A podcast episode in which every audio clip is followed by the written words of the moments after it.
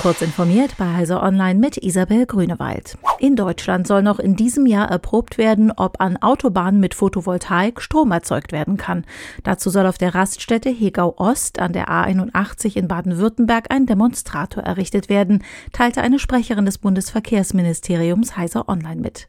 Der Demonstrator soll ein 10 mal 17 Meter großes Dach aus Photovoltaikmodulen werden, das etwa 5,5 Meter über der Fahrbahn mit einer Strahlkonstruktion aufgestellt wird. Mit dem Pilotprojekt soll gezeigt werden, dass die Erzeugung von Solarstrom über dem fließenden Verkehr auch in der Realität funktioniert, kostenmäßig darstellbar sei und dauerhaft betrieben werden könne, heißt es aus dem Ministerium.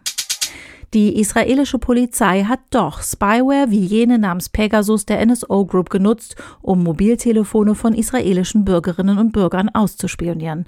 Darauf deutet ein neues Statement der nationalen Polizei Israels hin, das unter anderem auch einem vorherigen Dementi widerspricht. Eine detaillierte Untersuchung soll bis Anfang Juli abgeschlossen werden. Um weiteren Missbrauch zu verhindern, seien sofortige Maßnahmen angeordnet worden. Während die Praktiken der NSO Group und Spionageangriffe mit der Pegasus Spyware weltweit seit dem Sommer diskutiert werden, hat der Skandal die israelische Heimat der Firma erst vor wenigen Tagen erreicht.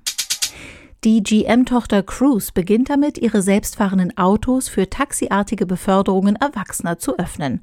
Auf Sicherheitsfahrer verzichtet das Unternehmen dabei.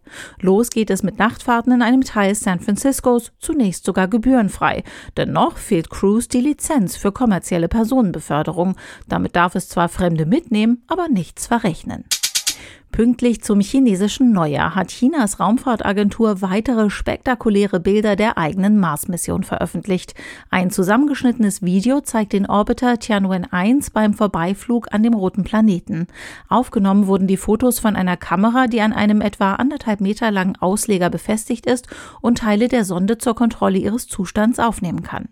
Die überraschende Veröffentlichung unterstreicht einmal mehr die Vielseitigkeit der chinesischen Sonde, die schon mehrere derart spektakuläre Bilder geliefert hat. Diese und weitere aktuelle Nachrichten finden Sie ausführlich auf heise.de.